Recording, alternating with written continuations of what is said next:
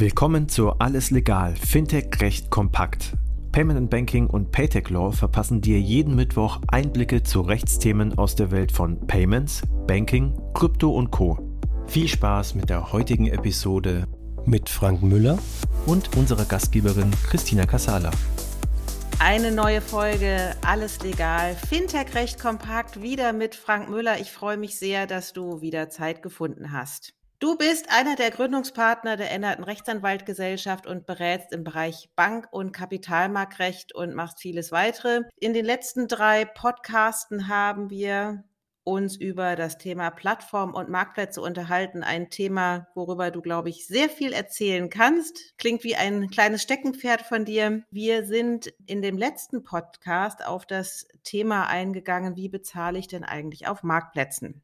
Beziehungsweise was findet da statt. Und wir haben darüber gesprochen, über Verträge zwischen Händlern und dem Marktplatz. Sehr komplex, weil vieles beachtet werden muss. Was ist denn eigentlich mit dem Verbraucher? Der kriegt doch auch zum Schluss noch irgendein Vertragswerk vorgelegt.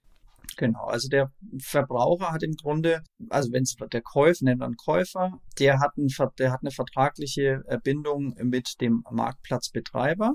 Das ist sozusagen, wenn du die App runterlädst, musst du halt AGB akzeptieren und da werden dann die Spielplätze, äh, die, die Spielregeln vom, vom Marktplatz beschrieben. Und der Käufer hat natürlich noch ein Vertragsverhältnis mit dem Verkäufer. Das ist das Grundgeschäft, nennen wir das, wo es halt darum geht, welche Ware und oder Dienstleistung er kauft.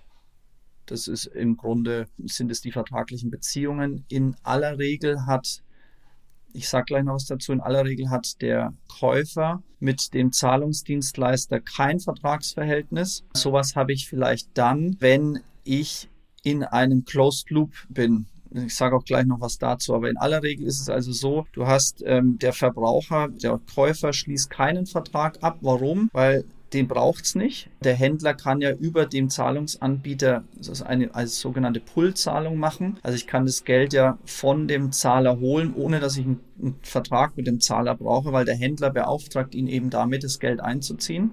Würde der Käufer auch eine Vertragsbeziehung zu dem Payment-Anbieter haben, dann müsste ich den auch KYC und das ist natürlich im Massengeschäft auf so einem Marktplatz viel zu teuer, viel zu umständlich. Deswegen ist der da in der Regel nicht dabei. Wo ist der dabei? Manchmal hast du, es gibt vereinzelt Konstellationen, wo du auch Käufer und Verkäufer zusammenbringst über eine App aber keinen Zahlungsdienst erbringst, weil du trotz der Vermittlung unter Umständen unter eine der Ausnahmen im ZAG fällst. Ähm, das ZAG, also das Zahlungsdiensteaufsichtsgesetz, das eben die Erlaubnispflicht von Zahlungsdiensten unter anderem regelt, das sieht vor, dass es für bestimmte Leistungen oder für bestimmte, für bestimmte Handlungen eine Ausnahme gibt. Und da ist eine ganz, ganz wichtige Ausnahme die Limited äh, Range Ausnahme. Da mache ich jetzt nur einen kurzen Schwenk hin. Limited Range ist zum Beispiel, wenn du einen Hast, kriegst du eine, eine Tankkarte. Und dann ist auch derjenige, der diese Tankkarte ausgibt, der ermöglicht dann dem Fahrer an der Tankstelle eben Benzin, Öl, alles, was das Auto bewegt, sagt die BaFin, bezahlen kann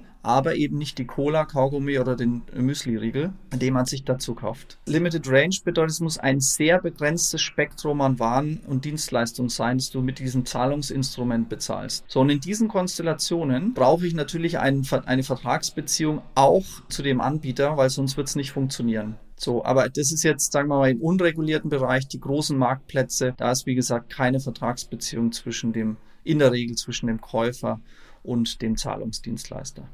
Das heißt aber, im Grunde muss ich mir das vorstellen wie so eine Dreiecksbeziehung. Ne? Also Marktplatzanbieter, Händler und Zahlungsanbieter und am Ende aber der Konsument, der aber vernachlässigenswert ist, weil er ist ja auch durch viele, viele Verbraucherschutzgesetze doch sehr geschützt, richtig?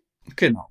Also der hat, der, wie gesagt, akzeptiert die Spielregeln des Marktplatzes durch Anklicken der AGB. Und ansonsten ist er aber jetzt für die weitere Zahlungsabwicklung, jetzt für das, was wir uns heute anschauen, nicht so relevant, weil er letzten Endes über ein Zahlungsinstrument eine Zahlung anstößt auf der Checkout-Seite, also auf der Bezahlseite des Marktplatzes. Das macht er aber nicht sozusagen, der, der Payment-Anbieter macht es nicht für den Käufer, sondern er macht es in aller Regel für den Verkäufer. Okay, spannend. Dann wissen wir jetzt auch, welche Akteure sozusagen auf einem Marktplatz welche Verträge unterschreiben müssen. Herzlichen Dank, Frank, an dieser Stelle. Das war alles legal, Fintech recht kompakt für dieses Mal. Wir freuen uns, wenn ihr uns auf eurer Lieblingspodcast-Plattform abonniert.